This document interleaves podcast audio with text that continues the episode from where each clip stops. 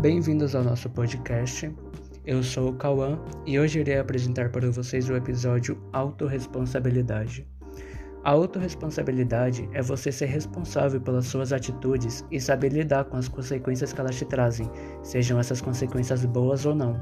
E ser autorresponsável está ligado diretamente à inteligência emocional, uma vez que dependendo dos seus sentimentos, as suas atitudes podem ser diferentes.